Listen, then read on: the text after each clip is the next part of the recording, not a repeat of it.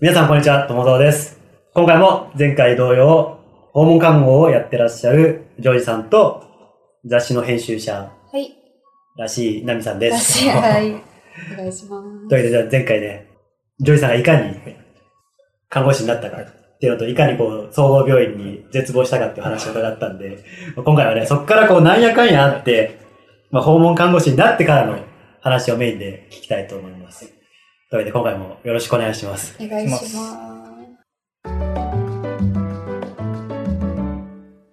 というわけで、まあ、なんやかんや、はい。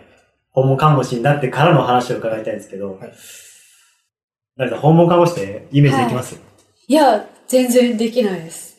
そうですよ訪問ね。、介護士とかだと訪問するイメージですけど。確かにああ、介護士さんの方が印象としてあるいい。あるありますデイあのデイサービスねデイサービス的な？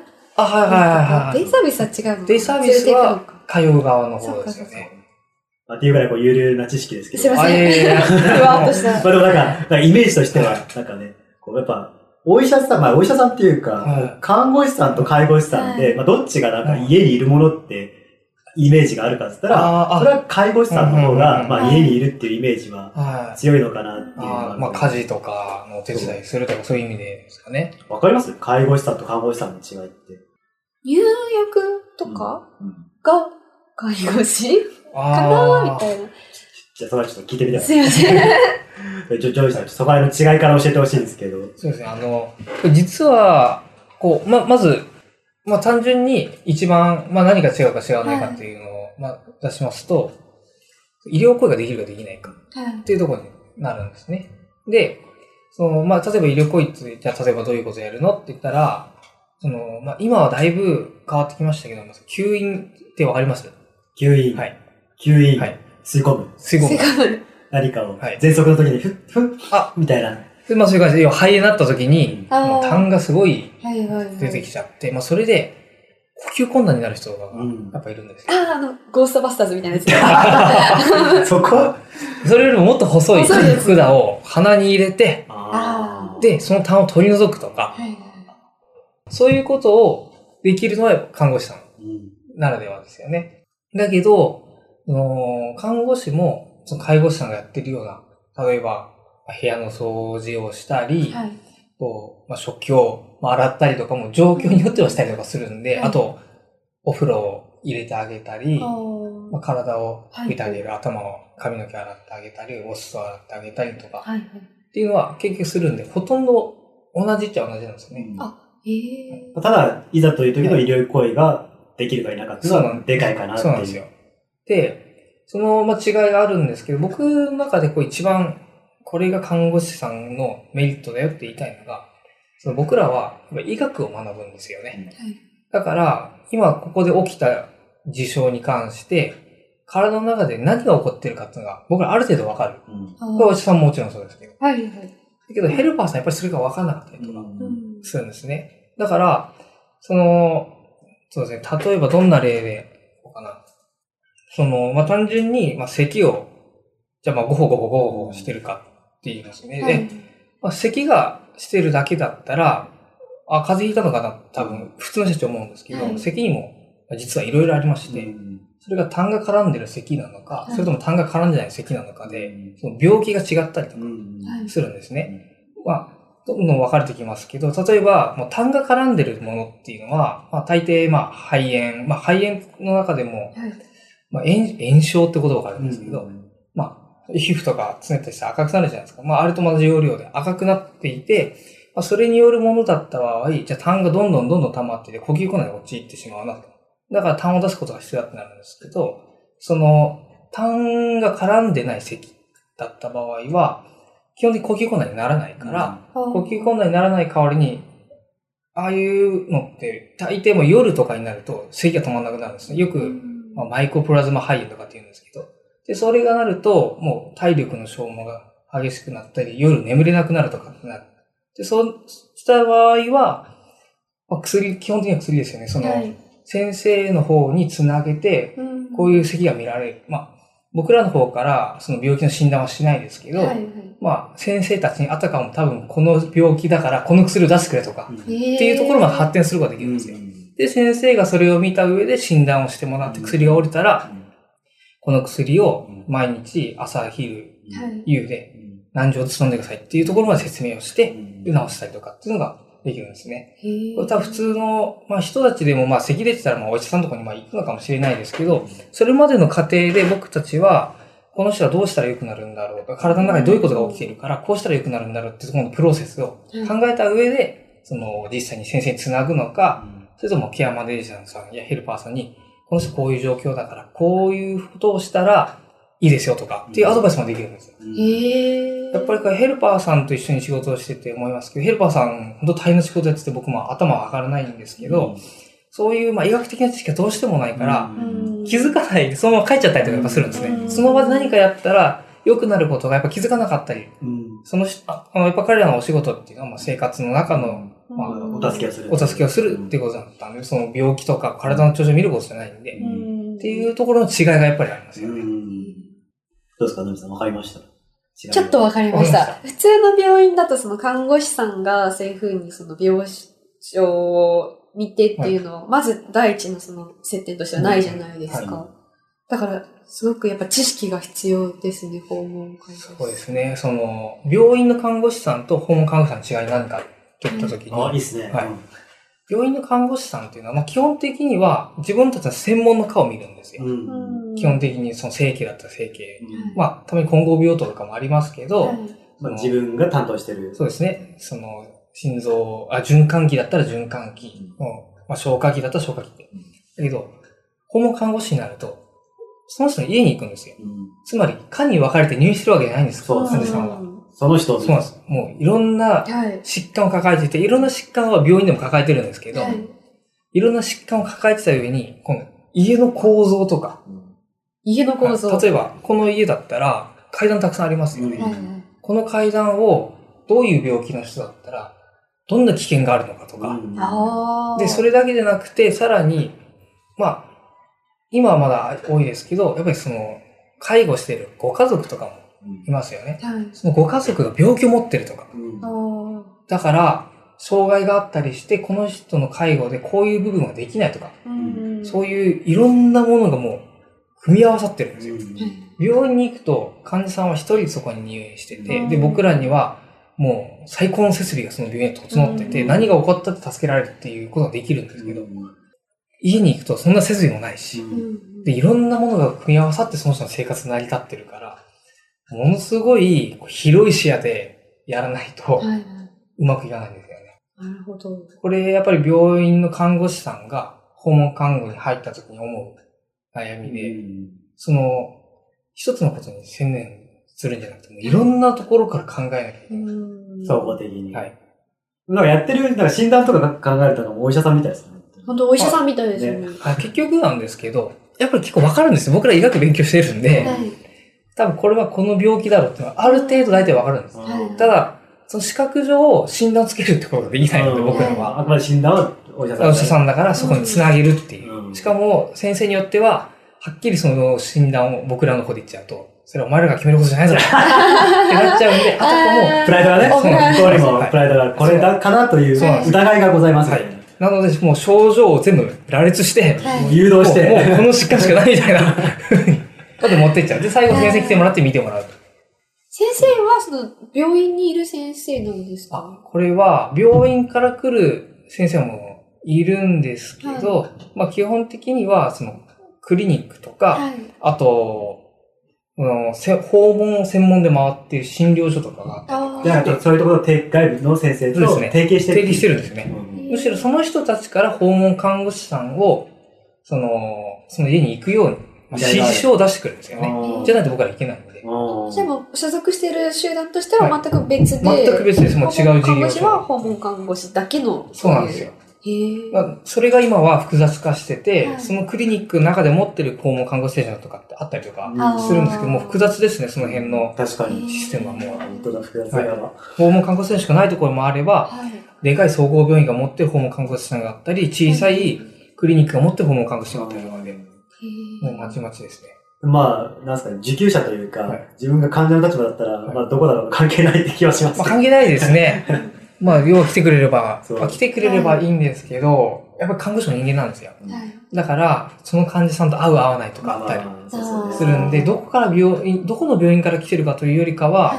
その人と会うかどうかっていうのが結構重要だったりうんしますね。病院以上に密な関係になっちゃう。なりますね。かなり密着するんで。ただ、その、やっぱり密着する分、これ、看護学生さんとか多分みんな思うと思うんですけど、はいやっぱりこう質の高い看護をしていきたいっていううん思いで、その質の高い看護っていうのは、まあ、じゃあ病院でもでじゃあできないのかっていうと、まあそういうわけではないんですけど、やっぱりどうしても浅くなってしまう。そのいろんな患者さん、1日、まあ、まあ実際そうでもないと思いますけど、まあな1日7人の患者さんを見るっていうのが、やっぱりその平等だとあるんですね。はい。でも看護、それも同じ部屋の人たちなんで、うん。その人にもいろんな、もう行ったり来たりとかするのが、訪問看護の場合って、まあ1時間だったら1時間、その人のためだけにその時間が使えるっていうのが、はい。その部屋、家の中で。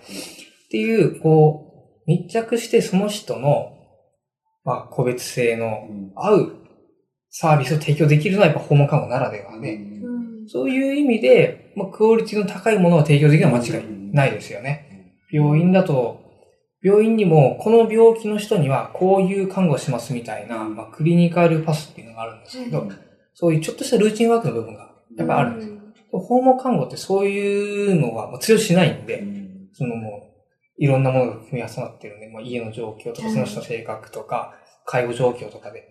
だから、もうその人に合わせた専門のものを作るんですね。それが、まあ、やりがいある部分でありますよね。ジュイさんがその派遣で行くときはだいたい一回どれくらいの時間行くんですか？えっ、と、これもその患者さんのその病気とか状態によって決まってるんですけど、多くは1時間取りますよね。じゃあまあ、だいたい今日は1時間ぐらいで見てっていう。これも時間で決まってて、その国国からのまあ命令みたいな形で決まってて、30分枠と1時間枠と1時間半枠しかないんです。だから1時間半以上の訪問はやっちゃいけないってことにはなってるんですよね。あ、それはもう保険で決まってるからね。まあ、あやってもいいんですけど、やった分だけ、赤字ですよね。あの、うん僕らがその感じ請求すれば赤字じゃないですけど。まあなかなかそういう、まあまあそういう文言を入れて事業所もおあると思うんですよ。オーバーしたら、うんこの時もらいます。でも僕らはしてなかったんで、いればいるだけ赤字になるという事実があるの。まあ、ジョージさん先ほど、あのーその国からのそういう、はい国の制度で決まってるっておっしゃってたんですけど、その、どんな人でも利用はできるんですか？と、お金的な部分っあ、て、なるほど。普。通の病院に行くより高かったりとかするんですか、えっ、と、普通の病院との違いは、ちょっと値段の違いに関しては、なんともあ、症状に。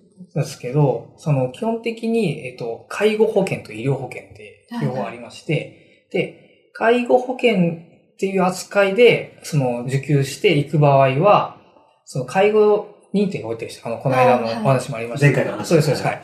その中でも、えっ、と、要支援1、2で、はい要介護1、2、3、4、5ってあって、はい。その中で介護点数みたいなのがもらえるんですね。あはい。その点数の枠内で、その僕らが1回に行く、はいその、し診療点数と言えばいいですかはい。ね。の枠内で収まるんであれば、いけるあ形ですよね。ーへーだから60、まあ例外ありますけど、まあ大最初の被保険、第一被保険者だったかな、だったら、まあ65歳以上とかっていう人たちだったらそれでいける。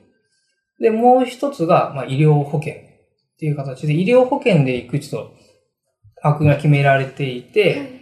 その、がん末期、もうすぐ亡くなるよっていう人、もしくは、褥瘡ってわかります？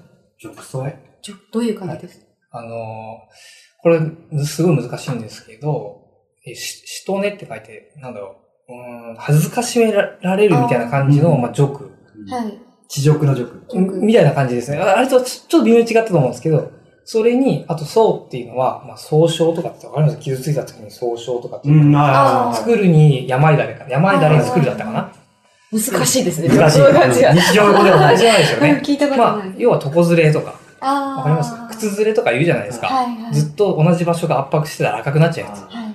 それが3度以上。まあ、3度って何だって言うんだけど、まあ3度ってどういうことかっていうと、要はまあ皮膚には、はいまあ表皮、表皮、心皮、脂肪層を、まあ深ければまあ腹膜とか筋膜とか出るんですけど、そのと神秘のよりも深いところまで穴が開いちゃった人のことを、まあ、サンドって言うんですけど、そういう、まあ、重症の褥瘡の方、はい痛くて動けないってことですか？あの人たちあそこまで行くと痛くないんですよ。あ、あ、痛くだから、そうなった結果は痛くて動けないのもあるし、まあ、動く意欲がなくなってしまったとか、障害が、体に障害があって動かれなくてなってしまった人とか、なりいろんなパターンがあるんですけど、まあ、そういう形でできた人と、あとパーキンソンで終わります。聞いたことある。はいはい。パーキンソンの、パーキンソンのグレードがあって、その中のホーンヤール3度っていうのがはいあるんですよ。もう体もガサガサガサガサって、はいはい。こう、コップを置いたらもう水がこれぐらい、ひどい人とかだと、その診断が下りて、はい。あとは特定疾患っていう難病にかかった人たちですね。はい。その4つかな、5つかな。4つの診断が下りた人にはい。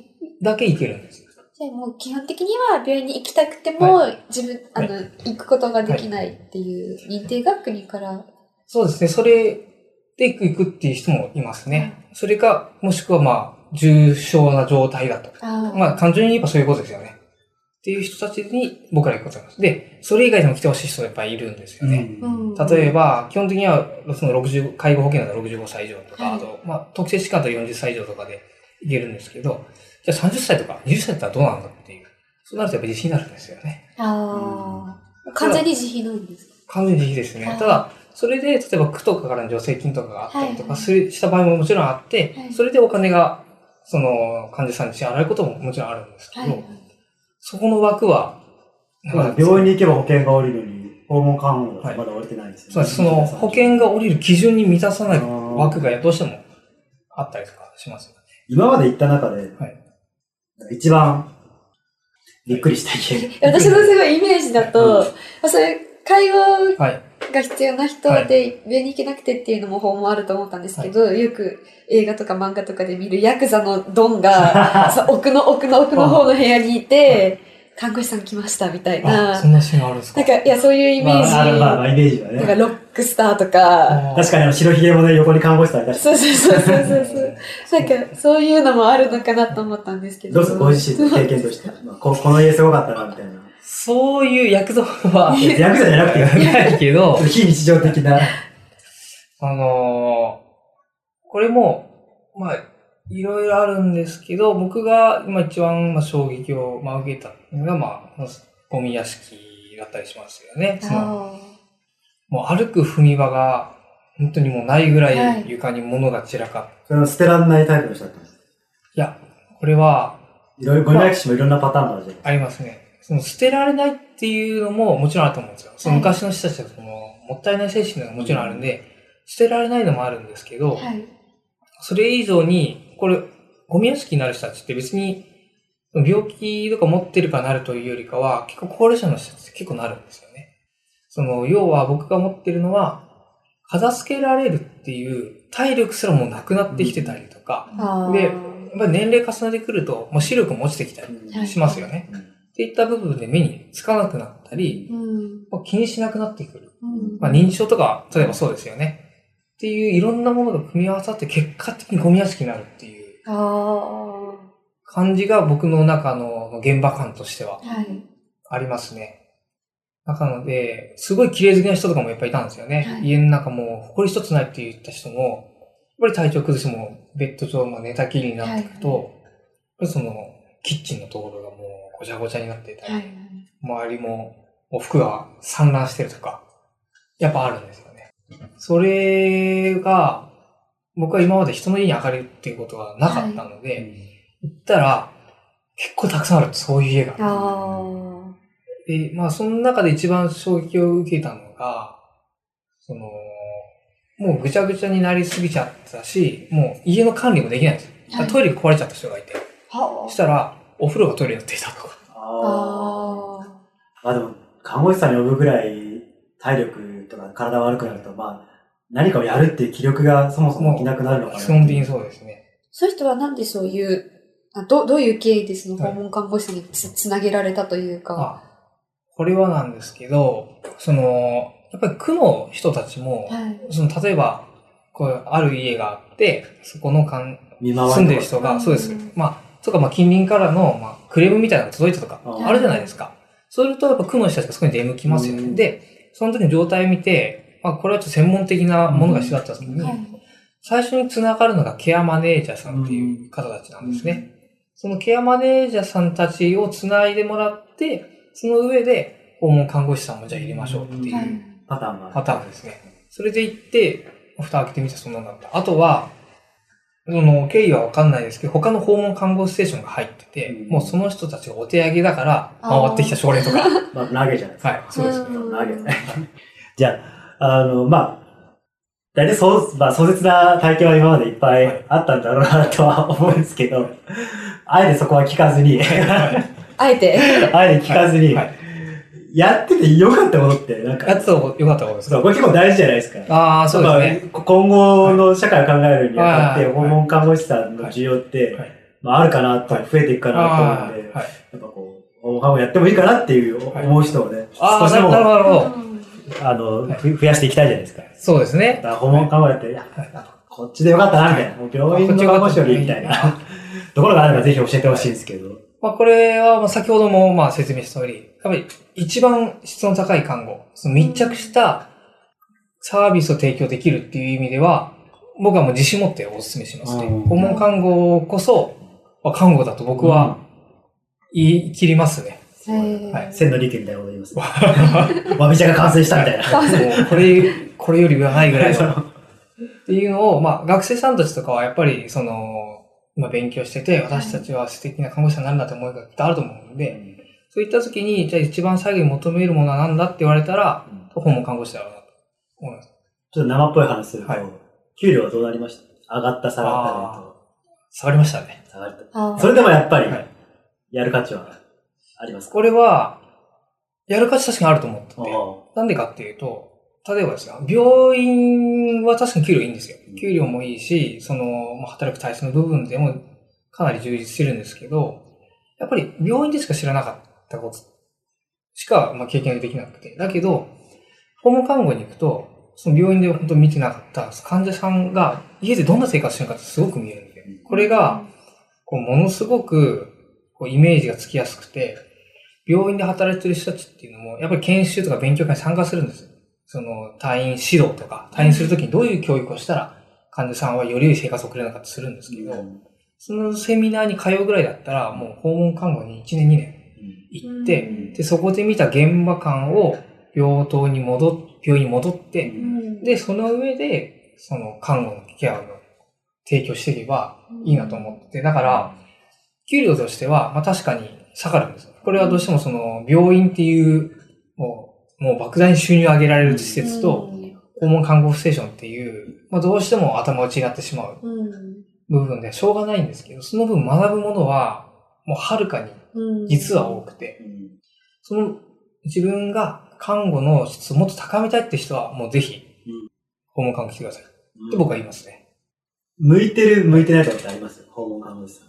こういう人はきついなっていう。ああ、これは、やっぱり視野の狭い人は向いてないと思います。これは何かって言いますと、その、僕らはまあ学校に通って、まあ看護を学ぶんですけど、まあ看護、ある意味は専門学校で言えば看護しか学ばないんです。だから、教科書に書いてることしか判断ができないんですよね。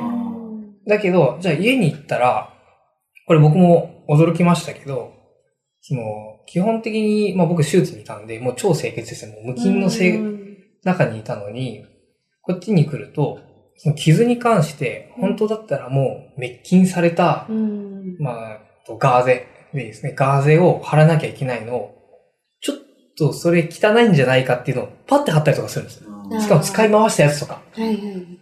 それが現場であるのに、それで感染を起こさないとか、っていうのが実はあるんです。だけど、そのままやっぱ教科書しか頭にない人だったらもうそれはやっちゃダメだと。っうんていうので、もう、シャットダウンしたんですね。だけど、その家は実はお金がなかったりとかして、だからこれを使うしかない。洗って何回も使うとかっていうところがあるのを、いやでも、それをやると感染しちゃうからっていう、もう、これはダメ、あれはダメっていう考え方にどうしてもなりがちなんですね。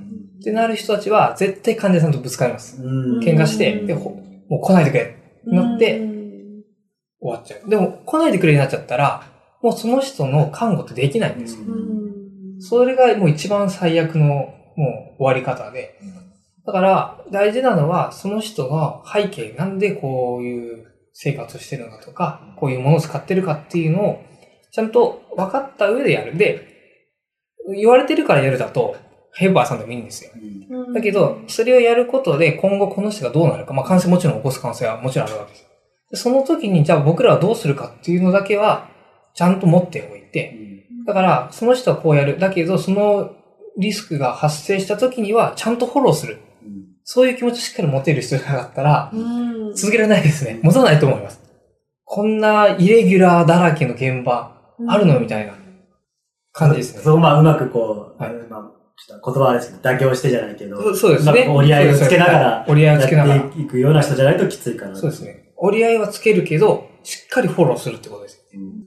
考え、患者さんとその向き合う期間っていうのは、はいもう結構長くなったあり。長いです。もう、そのし最長で、その人が亡くなるまでそうですよね。ですね。じゃあもう、な何ヶ月何年とか？もう何年単位ですね。病院だったら、まあ今だと2週間とか、1ヶ月とかそれぐらいですけど、もうそれがもう5年とか、6年とかっはい。ていうスパンで続きますね。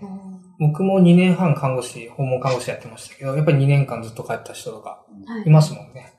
それもいいところだと思いますね。うん。今後増えるんですか？訪問看護師。えっ、と、もう国としては増やすっていう流れで、その、要は病院で、はい。病院入院することで、まあ国としてはまあ単純に言えば赤字になるという確かにはいはい。だから病院を減らしたいんです、国としては。はい。でも病院が減るってことは、患者さんどこで医療を受けたらいいのってなるじゃないですか。その受け皿として、その家ではい。見るっていううん方向性で訪問看護師をこれから増やしていこうって流れになってるんですよ。一般的な気持ちでとしても、こう最後は家で死にたいなみたいなあ思い持つ方も多いと思。うんですけど。そうです。ね。昔はやっぱり病院で亡くなるっていうのがもうすごい多かった。うん。だけど、徐々にその考え方が変わってきて、今家で亡くなりたい。だけど、その、医学の知識、医療の知識を持ってない状態でうん家で亡くなるとやっぱり不安じゃないですか。うん自分これからどうなっていくんだともわかんないし、その時にやっぱこうやって家に直接、はいその、医学の知識を持った人が来てくれて、で、まあ、お医者さんももちろんいるんですけど、はい。お医者さんのいる時間って短いんですよね。やっぱりその、うんまあ、お医者さん自体がいろんな患者さん抱えてるともちろんあるんですけど、はいやっぱりいても30分とか。くらいしかいれない。で、しかも、まあ、薬出すとか指示出して終わっちゃったりとかするわけですよ。はい。で看護師さんって、それ以外にもすごい幅広くできるわけですね。薬の飲ます、飲ませやすいようにするにはどうしたらいいかとか、この病気に、の人だから今後こうなるかもしれないっていうので、もしこうなった場合、すぐ先生に連絡取り付くように、その体制整えてくれるとか、まあ、状況によっては部屋の掃除したり、うん。食器洗ってあげたりとか、はで、話を聞いてあげたりとか、すごい幅広くできるんですよね。そういう意味では、まあ訪問看看護師ですよね。訪問看護師い。だけど、うんまあ、やっぱり必要だなって思いますね。まあ、要は、医療と生活っていうところを橋渡しするのがうん看護師かなと僕は思うんですよ。はい。その、やっぱりお医者さんたちって、生活はやっぱ見れない。医学しか勉強してないんで、この、あ、この病気だね、じゃあこの薬出しとくね、あとお願いっていうので終わっちゃうんです。はい。でも僕らの場合だと、その生活もしっかりフォローしていくんで、あ、先生この薬出したな。でも、この人手動かないし、はい。自分で飲めるのかなとかうん、足動かないあし、ー水汲むこともできないし、ってなった時に、じゃあこの人どうやったらお薬飲めるだろうっていうところまでしっかり考えて、で、それがある程度確立できたらヘルパーさんの方に、ヘルパーさんに、あ、うんこの人こういう状況だから、こうやったら薬飲ませやすくなりますよとかっていう指導まで下ろすんですよ。あでやると、これいいところは何かっていうと、訪問看護師さんって大体1件に大体1万円ぐらいかかるんですよ。まあ保険かかる、保険が出るからまあ1回の訪問が3割とかまあ3000円とかで安く済んだりとか1000円とかいくんですけど、ヘルパーさんってもっと安いんですね。うん5000円ぐらいとかでできるんで一番安くする。そしたら、その患者さんも、おやお金も少なくて、しっかり自分は医療を提供できるようにっうんていうところまで繋げられたりとか。そういう意味で経済的にも結構、その患者さんのためのはいはい。こうサポートになったりとかもするんですよね。間接的ですけど。ヘルパーさんをつけて病院に行くってなると、もうそのヘルパーさんの分のお金もかかるしっていうあことです。あ、というよりかは家で全てをもあう治療を受けるんで、はいまあ、あの、看護師さんからもヘルパー、まあ、やってる内容はそんなに変わらないそうなんですよ。あの、まあ、よりそうなんですよね。安く提供できるかなっていう。うんはい。例えば、その週5回訪問はいするとして、看護師が薬飲ませるとしたら、まあ週5回訪問したら、まあ単純計算5万円かかるじゃないですか。はいはい。だけど、ヘルパーさんだったら、週5回訪問しても1回まあ5000円だとしたはら、2000、あ2万5000円あ半額で済むあわけですよね。まあさらに保険で。そうなんです。はいはい。でも最初はやっぱヘルパーさんって分かんないからどうやって目標をしたらいいか。はいはい。だから僕らが最初に、その指導をして、ヘルパーさんの自立できるようにまで、まあ教育したりもするんですよね。ね。だから、それでこう密に教育したヘルパーさんだったら、もう看護師レベルでやっぱ知識持ったりとかしてて、まあ、その人に関しては、そうですねはいそうです、そうです。ってなったりとかやっぱしますよね。へーそんじゃあまあ、これは聞いてて、はいちょっと訪問看護師に興味出てきたみたいな。はい。質の高い看護ややりたいって思った人は、はいまずどうすべきなんですか？えっ、と、これは、まあ今、新卒訪問看護師っていう、まあ卒業、大学卒業したら看はい訪問看護師になるっていう選択肢も最近出てきたんですけど、こう僕個人として思うのは、まず一回、病院に行ってほしいなとうんああ。思いますね。これなんでかって言いますと、その訪問看護師だけを経験すると、はい。その、の悪化した状態ってあんまり機会として少ないんですよ。うんもちろん悪化する時あるんで、それはわかるんですけど、その病院に行くともっとその機会が多いわけですよ。だから、じゃあ急変時の対応が、じゃあいきなり初めて見た時にできるかっていうと、やっぱりどうしても難しくて、まあ先輩たちがフォローもちろんするんですけど、やっぱりイメージの分野でしか最初ないので、最初は病院でその、ある程度修羅場を越えた上で、症状が悪化した時ってどうなるんだっていうものをしっかり見てきて、はい。で、その上で、訪問看護に入った時に、それが起きたらもうフォローできるくらいにしておく。っていうのが僕大事だと思います。あともう一個思うのは、その、まず視野をもっと広く持ってほしい。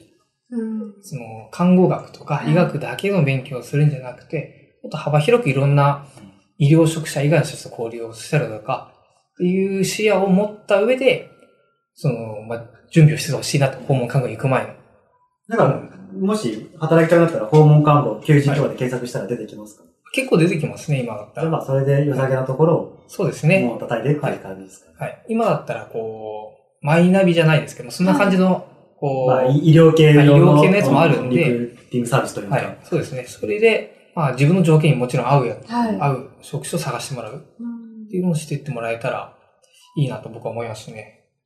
でも、ジョイさんは、はい今は何されてるんですか？まあ今はまだ一応訪問看護に入ってはいるんですけど、あそうなんですねはい。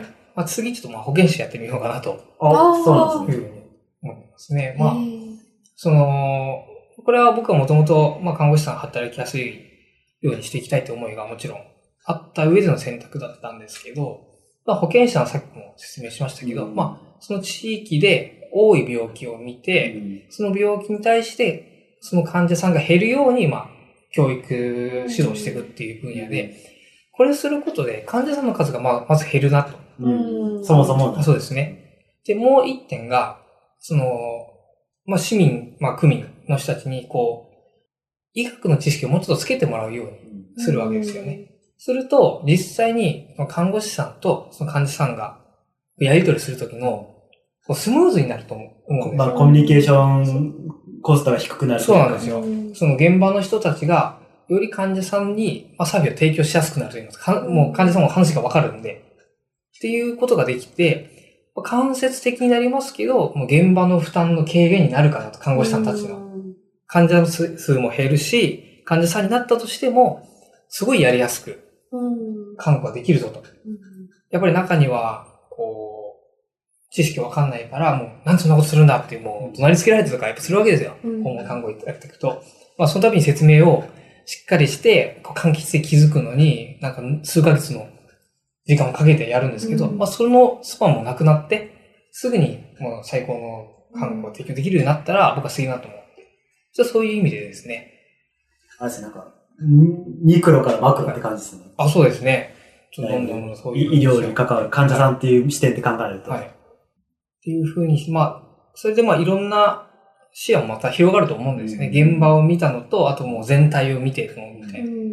で、またなんかそれで自分が成長できてたらなと。最終的な目標みたいなのはあるんですか？いや、僕はもう最終的に現場の看護師さんたちの負担が軽減できればもういいなと。うんその、最初、その、一番最初に病院に勤めた時には、もう、全国の、その制度すら変えてやろうみたいな。それぐらいの勢いで行きましたけど、はい。現場を見た時に、あ、多分根本制度は変わってったとしても、どうしてもやっぱそういう、現場の看護師さんたちの考え方とかの部分で、うまくいくのには、おそらくこの人たちがみんな去ってからの時代だなと思ったんで、その時間を待ってらんないから、うんだったらもっと現実的なことをやろうよっていうんで、どんどんどんどん自分の目標を下げていったんですね。そしてたどり着いたのが今なんですよ。うんっていうので下げてます。それが、まあ一番いいんでしょうね。それで、まあ、自分のまあ手が届くというか、目が見える範囲。は、うんその時は、実現しようというかはい。それそれができたら、僕はもう看護師としての人生全うできたなと思います。それぐらいです。もう死んじゃいそうな勢いで。それ達観してしまいます。いろいろ経験してきて、末に。いろんな現場でこう働き方改革って起こってるけど、やっぱ命を扱う現場って一番そういうのがこう後回しになりがちなのかなと。そうですね、うんその、人の命っていう、まあはい、優先度が非常に高い。高いかそうら。ですね、もう倫理的な部分うでん絡んできますよね。なんか、その前回のその介護のお話の時も、もう現場でやることばかり一生懸命やって、その、ベース作りの部分がシステム的に。いかないっていうのは、もうまさに確かにその通りで、やっぱりこう、看護師もやらなきゃいけないことだらけで、そういうベース部分がおざなりになることって本当にあるんですよね。で、それが結果首絞めてる部分もうんあったりするんですよ。どんどんどんどんこれからの時代、患者さんも増えていくじゃないですか。うんでも、看護師の数、まあ今増えてってはいますけど、結局、まあ最終的には少子高齢化の部分とか、あと患者の増加の部分で、なる人が減るとか、で患者さんが増えるとかで、絶対追いつかないと思うんですよね。その需要と供給のバランスが。そういった時に救えるのが、そういうまあ IT 分野のうん進歩で、どんどんどんどん業務を効率化していって、少ない作業で多くの人を救えるっていう仕組みは作っていく必要はうん間違いありますよね。じゃあそれも結構進んできてはもちろんいるんですけど、まだ完全に手に届いてなくて、これからの時代ですよね。うんそれも。結構いい時間になってきたんですけど、ナミさんなんか、聞きそびれたこととかあります？聞きそびれたこと。いや、そうですね。えななかったら別に大丈夫。無理して。作んなくても大丈夫。実際やっぱ現場見てたらね、質問、質問とか結構出てくるんだけど、はいはいその、僕も、その、実際にいろんな現場見てた時に、あ人の、まあ、ある意味訪問看護って人の最後をはい。結構見る。人の最後っていうのは、その死ぬ、死ぬっていうだけじゃなくて、その人生、ある意味、はい。今までこの人が生まれてから、どういう生活を送ってきた時の最、ある意味の最後はいっていうのを結構見る機会やっぱり多くて、その中で、あ、人ってこういう形で人生を終えていくんだな。その、なくあ命としてなくなるんじゃなくて、は自分の生活って最後的にこうなるんだというのを見てきたんですよ。だから、僕もこれは明日は我が身だと。もう多くの人がそうなんですよ。その、僕の中でもすごいもう高学歴で、すごいもうなんか国を、国を動かすレベルって言ったらあれですけど、はい。仕事に就くような天才だった人たちとかもやっぱりいて、その人たちですら例外じゃなかったんですよ。同じ経過をたどる、どどの人たちも。だから、これ自分たちも最終的な生活考えていかなきゃいけないと僕思ったんですね。その話ちょっと僕すげえ興味あります。わかります今日めっちゃ興味あります、そはれ。で、それを、まあ同級生ぐらい、まあそれこそ、その、友達に話しても、いや、その、まあなんとかなる人なんですよ。ダメだよ、ちゃんと見ないと。そうなんです。さ先に最後を考えてから行かないそう。と、その過程の濃さが全然変わる変わると思うんで。う。ん。僕らが、僕がいくらこんだけのことを説明しても、やっぱり現場見てないと、まあ僕の伝え方も悪いのかもしれないけど、イメージついてないです、彼ら。だから、今さえ良ければいいなってるところがあって、これは伝えていかなければいけないと、ちょっと使命感を感じるんですね。だからそこを切り取っただけでも、はいまあ講演の内容とか作れると思うんで、あそうですよね。よくまあ、でまあ、なんか就就活、終わると書いて就活じゃああ、ないですけど、はあのとかっていうのも言葉も最近出てきたい。ので、は就活セミナーみたいな感じで、い。そうですね。ま、漫談家になれるんじゃないですか。ファン楽しなきゃいけない。講演、講演か何かしらの形で、そう、これを、まあ今僕は、その、要はまあ高齢者の、その、人たちというか、まあ病気抱えた人のために働いてるんですけど、今の若者たちのためにも、うん。それ実際に現場を見たジョイさんじゃないとそれは語れないじゃないですか。そうなんですよその言葉っていうのは。ちょっと期待します。そうなんですよ。っていうことは、ちょっといつかやっていかないといけないなとうん思うし、まあ、もし聞いてる人がいるんであれば、その考えていってほしいなと僕は思います。うん最後じゃあなんか、い他に言いそびれたことありますか？そうですね。まあ、結構言えたかなと。まあ、あの、他にも小さいことはちょっとあったりするんですけど、それを今からここで、ちょっと、もうちょっと戻れないところに来ちゃってると思って。あー もうだいぶまとめ上げたのに。いや、いいじゃないですか。いや、でも、どうですか？思いは伝わりました？いや、もう伝わりました。なんかすごい、なんかその、ヤクザとか言ってた自分は恥ずかしくなって。そうなんです。いや、これはやっぱメディア悪いと思ってて、いやそのメディアにもその数字を取るために、はい。やっぱり作んなきゃいけない絵がどうしてもあるから。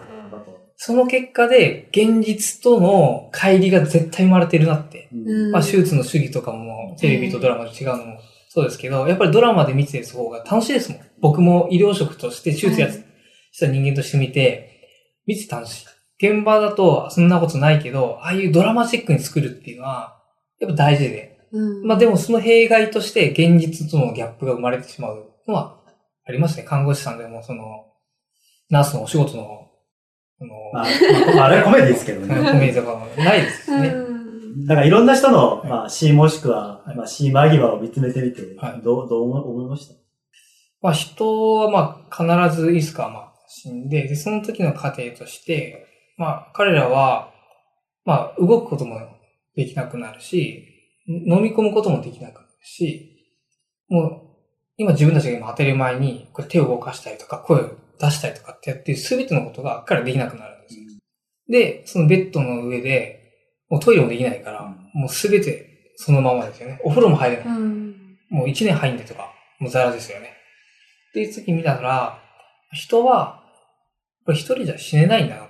まあ、死ぬっていう意味では、そのまま何もしなければ死ぬことはできるんですけど、なんていうんですかね、こう、生物学的に死ぬんじゃなくて、人間らしく死ぬって言えばいいんですか。うんその人らしく死ぬっていう意味では、それ絶対一人じゃできなくて、まあそれが、俺何もしないつもり死ぬのが、俺の死に方なんだって言われたらもうそれまでですけど、やっぱり最後はもう綺麗な形で、で、家族に見取られてとか、とそういう、綺麗、自分の求める死に方をするには、絶対に誰かが必要なんですよ。うん。その時に、まあ、理想であれば家族ができたら理想ですよね。で、まあこれからの時代核家族になっていって、それがどこまでできるかわからないですけど、僕らみたいなヘルパーさん、看護師さん、まあ、お医者さんっていう人たちが、そばに寄り添って、その人らしいもう死を迎えるようにサポートしていくっていうことが必要で、で、なので、こう、皆さんも自分はどう死にたいかっていうことを、うん。まあ、どう生活していきたいかっていうのを先ほど言った通りですけど、どう生活して、どう死にたいか。これは、ちょっと、早いかもしれないけど、少し心の片隅に置いといてもらいたいなと、僕は思います。いいまとめじゃないですか。素晴らしいですね。いや、でも、あのー結婚してない、その、会社のお兄さんお姉さん方とかも、最後考えてなかった最後、もう、いや、みんな、あの。老人ホームで麻雀して、毎日楽しく暮らしたいとか 言ってるんですけど、でもなんか、誰かが自分のことを見とってくれるのかなっていうのは、やっぱ結婚しないとか、まあ、そういうこと考えるときにすごい不安になるというか、まあ、みんな考えることだと思うので、そその通りなんですよね。その、じゃあ、まあ、僕らまだ若いじゃないですか。で、これからどんどんどんどんまあ人が減っていって、で、そういう施設に入りたい人が増えていくじゃないですか。でその時に、自分たち入れる枠がまずあるのか。うんがまずある。で、人も減っていくんでヘルパーさんも減っていって、じゃあ、部屋は空いてるけど、ヘルパーさんいないからこれ以上人は取れませんとか。要は、こういう介護とか医療サービスこれから大阪減っていくんですよね。今が一番充実してる時期だと思います。そうなんですか、これからどんどん増えるんじゃないんですか？これから増ええるようには頑張りますけど、患者も増えるんで、ないどこまで救えるかは、社会保障の言動もあるし、はい費用的ねな。今どんどん保険も、なんか、3割になったりとかって増えてきてますよね。うんはい。その時にじゃあ自分が今、好き放題で散財をして、そのお金あるのか。例えば、施設に入るのにも、頭金で数千万かかったりとか、はいそういうところもあるんですね。で、さらにそこが月額かかるとか、そのお金を、あるのか、その時に自分が働けなくなった時に、はいっていうのももちろんあるし、うんで、じゃあ子供を作って、おけば大丈夫な家庭作って子供作ればいいんじゃないかって言うんですけど、これもうまくいかないです。例えば、それで、親子が疎遠になったりするんですね。はいはい。もう、僕が一回あった症例としてすごい切なかったな。あの、あなたのお父さん、僕今、訪問で行ってるんですけど、こういう状態です。もしかしたら、もう亡くなる可能性だってあります。っていう時に、なんかお手伝いとかできませんかって言ったら、死んだら連絡くださいって言われて、すごいそれ切なくて、でもその人の家に行くと、まあ、その人もやっぱりそのかつてその自分の娘と何かあったみたいです。喋らないんですけど、何かはいこう、確執を作るようなことがあったんだけど、家にはそのお子さんの写真とかあったりするんです。大学卒業した時の。そういう背景を見た時に、心がこう痛めれなくなったり、あとは、その人が元気だった時の写真が出てくるんですよ。うんお花見してる写真とか、はいすごい格好のいい方だったのが、僕初めてやったんですけど、もうガリガリの状態で、もう体も動かせないような。うわこんな時代があったのに、今この人がこうなってしまっているんだっていう、あんなに立派なことやってた人が、ダメになる過程とか見たときに、やっぱり、人生かとか思ったり、あとは、まじ本当体動けるときに、好きなことやってた方がいい。あ、まあ、それも、それももちろんありますよね。あとは、今やっぱ核家族になってきてるんで、その、子供が近くにいない。うんで、先に奥さんが亡くなってしまったとか、旦那さんが亡くなってしまって、一人暮らしになってる人とか、もやっぱりいて、まあ、これはもう社会的な問題だと思うんですけど、どうしても都心に集中しますよね、若者たちは。うんで、そこで家庭を作っちゃえば、仕事がそこにあるなら、もうそこに根付いちゃうんで。ちょっと盛り上がりすぎました。えー、大丈夫ですかはい大丈夫ですか？他に言い添えたことがある。ああ、もう止まらなっちゃうかもしれないんで。東京に遊びに来るとことかあるああります、あります。あの、結構来ると思いまあす。本当ですか？じゃあちょっとその時はこう、あの、死を見つめる会やりましょう。死をやりましょう見つめって、前向きに考え、前向きに。頑張ります。そうそうですねあの後ろ向きに考えるって、結局死を考えるってことは、今をどう生きるかっていう話になってくるんですねで、それを積極的にね、はい、積極的に。考えるっていうのをはいっていう、もう今の若者たちに、その認識を持ってあます。というわけで、ちょっとまあ、まだ話したいことはあったと思うんですけど、それちょっとお時間の方が来てしまったんで、はいは今回ここら辺にしましょう。ナミさんどうでした？本日は。初めての収録でしたけど。ーもう本当に普段から、もう、年老いるのも嫌だなって思ってるし、コールドスリープしたいとしか思ってないんですけど、26世紀青年になっちゃう。ね、コールドスリープした先の未来がどうなってるかね、プわからラスとは限らはないです、必ずしも。ねまあでもまあ、まあ、いい方向に進んでると信じてね。反省しました。じゃあちょっとジョージさん、長い、あのお話たくさんありがとうございます。ま。た次の機会やりましょう。はい、よろしくお願いします。今度は北海道の方に、北海道の方に帰りまして、まだ来た時に、帰ってきた時には、そうです東京に遊びにはい来てください。お願いします連絡お願いします。はい。えーというわけで、えーっと、ここまでですかね。はいうん じゃあ、本日はありがとうございました。ありがとうございました。